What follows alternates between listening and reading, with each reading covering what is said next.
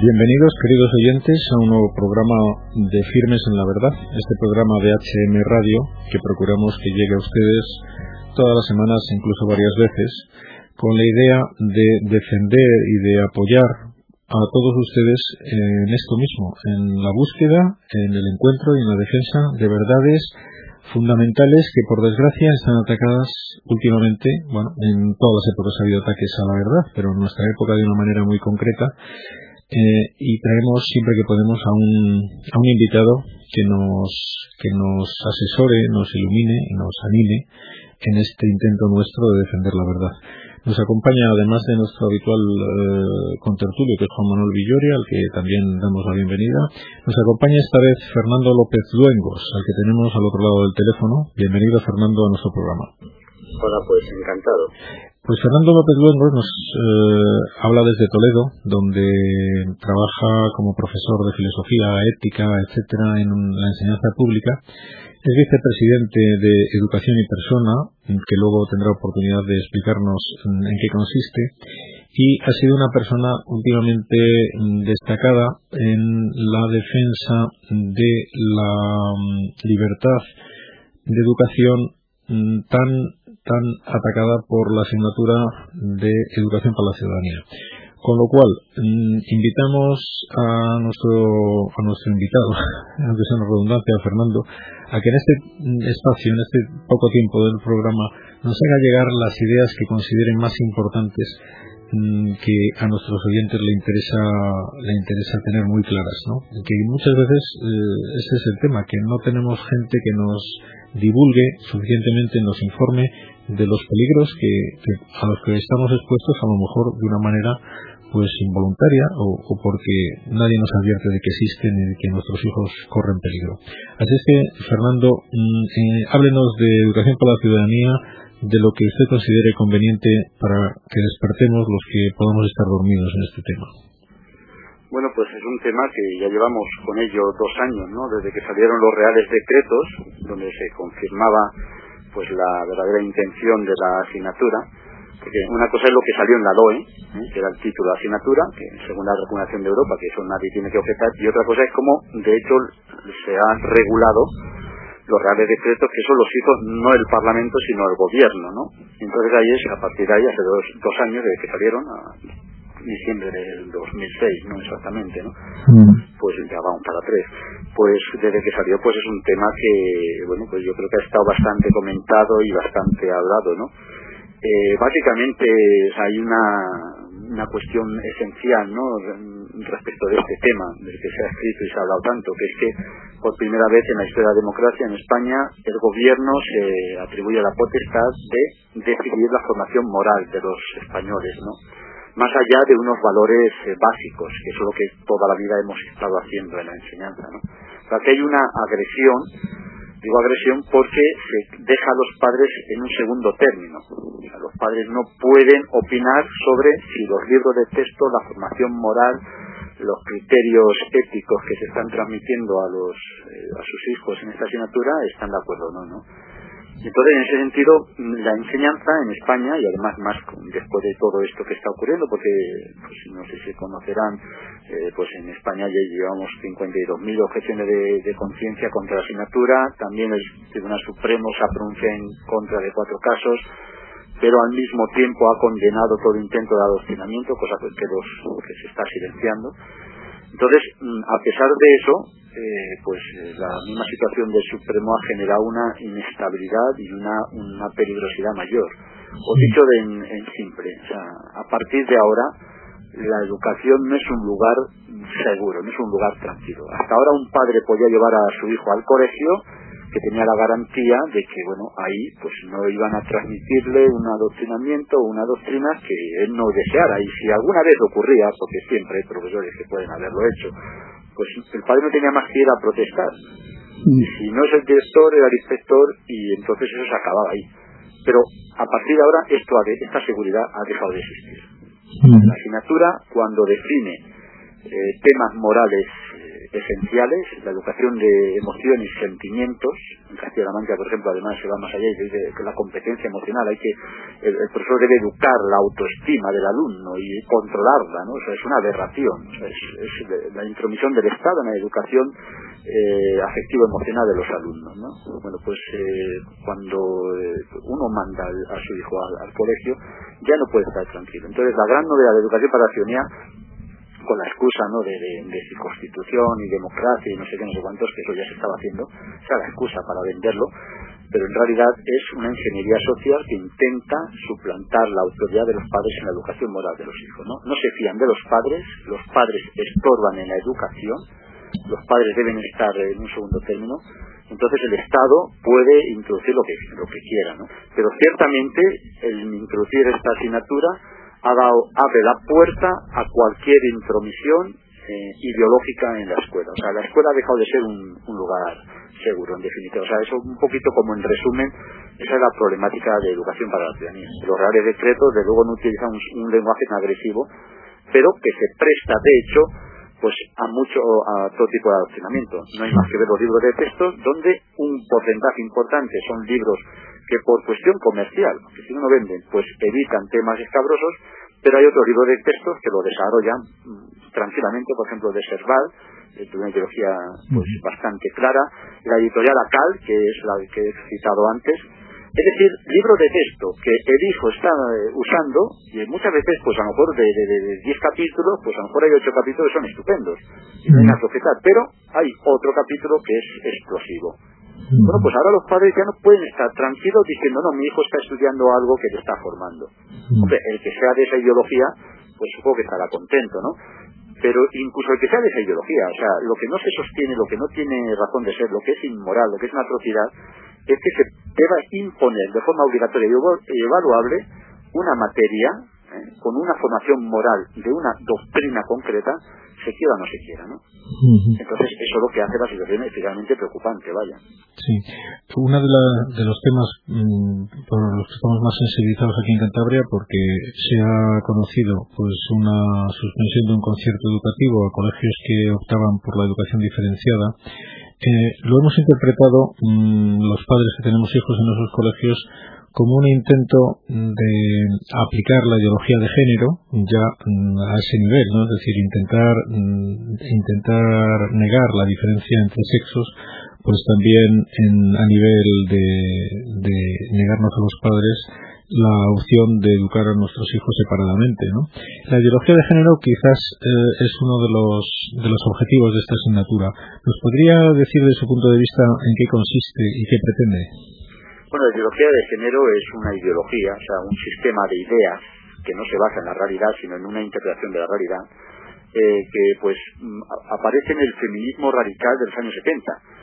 El movimiento feminista, ya se sabe, sabemos todos que es, una, es un movimiento que ha luchado por los derechos de la mujer, lo es que la gente lo que no sabe es que ha habido varios movimientos feministas. El primer movimiento feminista, ya en a finales del siglo pasado, que buscaba el sufragio universal, es decir, que las mujeres tuvieran derecho a voto, nada menos, o sea, fíjense cómo estaba en toda la sociedad. Pero este primer movimiento feminista era de derechas. Desde los años 70, mm, aparte de reivindicaciones, o sea, coinciden que es una lucha por la mujer, por los derechos, y eso pues ahí estamos todos de acuerdo, pero aparte de las reivindicaciones mm, de, por la igualdad de la mujer, que insisto, pues que es una cosa ciertamente valiosa, aparte de eso, introducen criterios morales, éticos fundamentales, es decir, una visión de la, lo que es la mujer, una visión de lo que es la sexualidad, una, una visión de los derechos de la mujer en lo que se implica ya consecuencias morales. Por ejemplo, la sexualidad no es algo natural, sino que es algo decidido, construido. hay gente que considera que no hay ningún, ninguna característica ni criterio que define defina al, hombre y a la mujer que debemos ser lo mismo sin diferenciación se confunden la igualdad de derechos con la con una igualdad falsa de identidades ¿no? hombre y mujer son dos formas de ser humano iguales en cuanto al ser humano pero cada una tiene matices que enriquecen al otro. El hombre enriquece a la mujer, la mujer enriquece al hombre, ¿no? Y un hombre sin una mujer, o sea, en una sociedad sin mujeres, estaría coja, y una sociedad sin hombres también estaría coja, ¿no? Son dos cosas diferentes, aunque en derechos son iguales. Bueno, pues en la ideología de género del feminismo radical de los años 70, 60 y 70, lo que hace es intentar conseguir los derechos de la mujer, pero a base de eh, pues de transmitir una idea de lo que es la, eh, el ser humano falsa, en la que no hay masculinidad, no hay feminidad y cada uno elige lo que quiera, ¿eh? su propia naturaleza y su propia orientación sexual. Para ellos esto es fundamental. De tal manera que a los niños, aquí en, por ejemplo en la Comunidad de Madrid, hay colectivos que van a los centros para hablar a niños de primaria, estoy hablando de niños de primaria, pues para explicarles que ellos, cuando sean mayores, deben elegir si se casan o se, se, enamoran de un niño o de una niña. Y entonces tienen que asumir desde pequeños, ¿eh? se están transmitiendo esto y una visión de la sexualidad en la que el fundamento de la sexualidad es el placer, es el disfrute. ¿no? El placer es un, un, instrumento valioso siempre que esté al servicio del amor, al menos eso una la antropología en la que nosotros creemos. ¿no? Pero en cualquier caso es una antropología que nosotros no imponemos, sencillamente proponemos y que educamos a nuestros hijos en eso porque es una, es una riqueza mayor orientada a la sexualidad desde el amor que desde un mero placer, ¿no? Bueno, pues esta gente lo que intenta, la ideología de género, intenta no solamente transmitir estos criterios, sino imponerlos. De hecho, en la asignatura de educación para la ciudadanía sale varias veces, reiteradas veces, el lenguaje que utiliza el feminismo radical. De manera que los alumnos ya en primaria deben eh, admitir como igualmente valioso que se pueda enamorar un chico con un chico o con una chica, una chica. ¿Y es capaz esta, esta asignatura de ignorar, mm, yo no sé si de negar, pero sí de ignorar realidades científicamente incontrovertibles como es que el hombre y la mujer están mm, no es simplemente una cuestión de matiz, es una cuestión de condicionamientos cromosómicos, anatómicos, hormonales, fisiológicos, de todo tipo mm, que son eh, evidentes. Esa asignatura mm, ignora todo esto olímpicamente y nadie dice nada. Los científicos no dicen nada. La asignatura, evidentemente, siendo para menores, no se mete en análisis científicos profundos. Sencillamente va a las consecuencias. Es decir, el alumno debe asumir como respetable distintas formas de matrimonio, distintas formas de orientación sexual y, se le debe familiarizar. Que está la, la verdad. O sea, ¿por qué a un niño de, de, quinto de primaria se le debe familiarizar a que se puede casar con un chico o con una chica cuando sea mayor? Y familiarizar, eh, habrá profesores que lo entiendan hasta el punto de hacer prácticas. Bueno, luego ya efectivamente está la casuística. En Toledo, por ejemplo, en Ocaña, en el Instituto de Ocaña, trajeron para explicar esto, pero antes de que existiera la asignatura, ¿eh? también esto hay que aclararlo, eh, pero trajeron a la Fundación Triángulo, que es de gays y lesbianas, para dar un curso, con, el título del curso es contra la homofobia. Es, eh, la, cada vez que utilizan esta gente la lucha contra la homofobia, pues hoy en día la homofobia en España es prácticamente inexistente, ¿no? O sea, el odio a un homosexual, eso no, uno ve que es diferente y ya está, y cada uno hace lo que le dé la gana, ¿no? La gente normalmente es tolerante en ese sentido. En otras épocas puede haber habido odio y lo ha habido, ¿no? Entonces, en, en esta época no. Ahora, ellos siguen dando cursos contra la homofobia porque para ellos es homófobo todo aquel que no piensa como ellos. O sea, ellos te imponen su punto de vista. Y si no lo aceptas, te denuncian. Entonces, en Toledo, en Ocaña, pues se organizó este curso de la Fundación Triángulo, donde un gay daba las clases, además tiene que ser una persona homosexual, porque dicen la gente, la gente heterosexual suelen ser de matrimonios, llaman ellos matrimonios reproductores. es una forma extraña, curiosa, como una más, de ser matrimonio, ¿no? O sea, cada uno quiere elegir la, la idea que quiere de matrimonio una de ellas es la reproductora, o sea, tener hijos, ¿no? Pero bueno, eso es una forma. Hay otras mucho más eh, prácticas que es, pues, te casas. Es una anécdota, ¿no? Una anécdota la de reproducción. Entonces, por eso bien, deben dar esos cursos, pues, gente de, del colectivo gay, porque no son de matrimonios... Mm, estériles, lo diríamos los estériles. Claro, ¿no? Entonces, la excusa es hablar contra la homofobia. ¿Qué ocurre? Que no en todos sitios se atreven a hacer esto. Eso se hizo en ese instituto de Ocaña, donde por cierto han puesto muchas pegas a los objetores, no era para menos. claro. es lógico, o sea, va todo conectado, ¿no? Eh, pero en otros sitios no se atreven. En mi instituto llegado la, esa carta la han enviado, pues yo creo que a todos los centros. No lo sé de, cierto, pero vamos, que a, los pocos que yo conozco, les, o sea, que me han comentado, les ha llegado, pues supongo que lo habrán enviado a todos. En mi instituto, de luego, si les ocurre organizar eso, ¿no? Es decir, lo que decía antes, la educación ha dejado de ser un sitio tranquilo. Hombre, estoy poniendo ejemplos en los que ocurre algo. Hay otros 100 ejemplos en los que no ocurre nada. Pero es que hay una diferencia respecto de antes, que ahora la amenaza está ahí una asignatura que está diseñada para eso. Exacto, ese, es el tema que quería yo preguntarle ahora. Eh, aunque haya padres que piensen que en su caso no hay mucho problema porque conozcan el colegio, conozcan al profesor, etcétera, eh, esas, ¿Están autorizados esos padres a, no alarmarse, a no hacer nada por combatir este, este, esta situación o, es una cuestión que nos implica a todos como sociedad? Bueno, ciertamente existe una forma de no querer ver el problema, o sea, buena parte de la gente, de la gente bien pensante, la gente de iglesia, por ejemplo, que han tenido la actitud del avestruz. Si prefieren no mirar y decir, bueno, en mi centro no pasa eso, ¿no? Un centro concertado, en un centro de religiosos, como es de religiosos, bueno, pues, pues, no pasa hasta que pase. O sea, eh, yo pues eh, valoro mucho la tarea que están haciendo, los centros que hay aquí en Toledo me parece una labor extraordinaria, ¿no? sea, más allá de lo ordinario lo que están haciendo, me parece muy valioso el trabajo. Y sin embargo, si no son capaces de decir públicamente que van a ser fieles al ideario católico, pero diciendo en qué consiste el ideario católico, o sea, el hecho de llamarse colegio religioso no garantiza que sea religioso, habrá que ver. Lo que decía antes, es que el padre no se puede fiar. Pero hay centros donde ciertamente son católicos. Ahora, si no son capaces de decir públicamente en qué consiste dar su ideario, nosotros hemos hecho en Toledo eh, hemos ofrecido a los padres, eh, hay padres que están que siguen objetando la asignatura, a pesar de que no sea ahora, no tenga respaldo legal, pero se puede objetar porque la objeción está por encima de las leyes, ¿no? Eh, y hay padres, en cambio, que lo que hacen es seguir el sistema legal, es decir, como el Supremo no dice que no es la vía normal, pues lo que hacen es entregar una declaración de mm, entro en clase pero a condición de que respeten lo que yo deseo que en el caso de un colegio católico consiste en que se respete eh, pues mire, la identidad católica en temas controvertidos como el aborto, la eutanasia, el matrimonio, la sexualidad, la identidad personal. Eso, ¿qué centros católicos están diciendo públicamente que lo están respetando? O sea, la cobardía de los centros católicos, de muchos, no todos, ¿eh? en Toledo tenemos algunos que han sido muy valientes, pero la cobardía de los centros católicos es algo más inquietante. que ahora no son capaces de decir públicamente qué es exactamente la identidad católica. Porque está claro, por ejemplo, en tema del aborto está claro lo que es la identidad católica. Si no son capaces ahora de decirlo públicamente, van a ser capaces, cuando les manden inspectores para dar la asignatura según la ley, van a ser capaces de evitarlo, Aparte de que eh, me hace gracia cuando estos centros católicos, hay uno en el que ha trabajado mi mujer, que es un centro pues que hace un trabajo muy bueno, y que pues son unas religiosas encantadoras y tiene una orientación católica estupenda.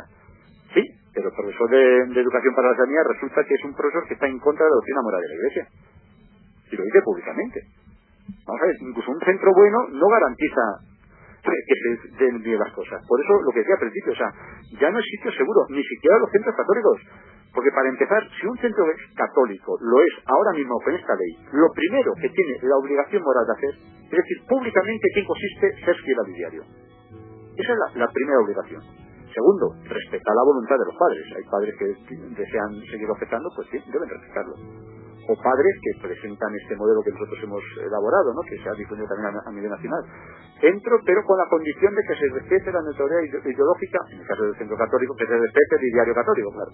Entonces, lo segundo es que acepten, que valoren la decisión de los padres, sobre todo cuando los padres están defendiendo el ideario católico, que es lo que es triste, y que en Cantabria que ha pasado, es que ha habido colegios religiosos que han puesto trabas a los, a los objetores pero bueno, ver, ¿quién es el enemigo del, del ideario católico? Los padres que están defendiendo la identidad católica o una ley que está obligando a los centros católicos a perder su identidad. Pero ahí es la cobardía, cobardía tanto del centro católico como el miedo y el desconcierto de muchos padres que no han sido capaces de, tirar para adelante. Si es verdad que hay padres, en Cantabria además, sé que hay un grupo, una plataforma de padres objetores, además de los más valientes, porque el trabajo que están haciendo contra, con todo lo que les está cayendo, pues es encomiable. Ahora, lo triste es que haya muchos padres que se permanezcan indiferentes cuando saben que, no están haciendo nada por evitar esta imposición. Es el momento de la reacción, ¿vale? O sea que, que vamos, que aunque hayan surgido estas sentencias negando nuestro derecho a objetar, pues eso no quiere decir que haya que aceptar esta triste realidad, para nada. Es que la sentencia, que mucha gente, claro, los medios de comunicación lo que hacen es dar una visión parcial de la sentencia. La sentencia dice dos cosas. Que los padres eh, pueden protestar, pero no a través de la objeción de conciencia. O sea, deslegitima ese sistema. Pero por otro lado, dice la sentencia que no se pueden tratar temas controvertidos en la sociedad. Esto lo dice exactamente. O sea, todo tema polémico en la sociedad no se puede poner en asignatura.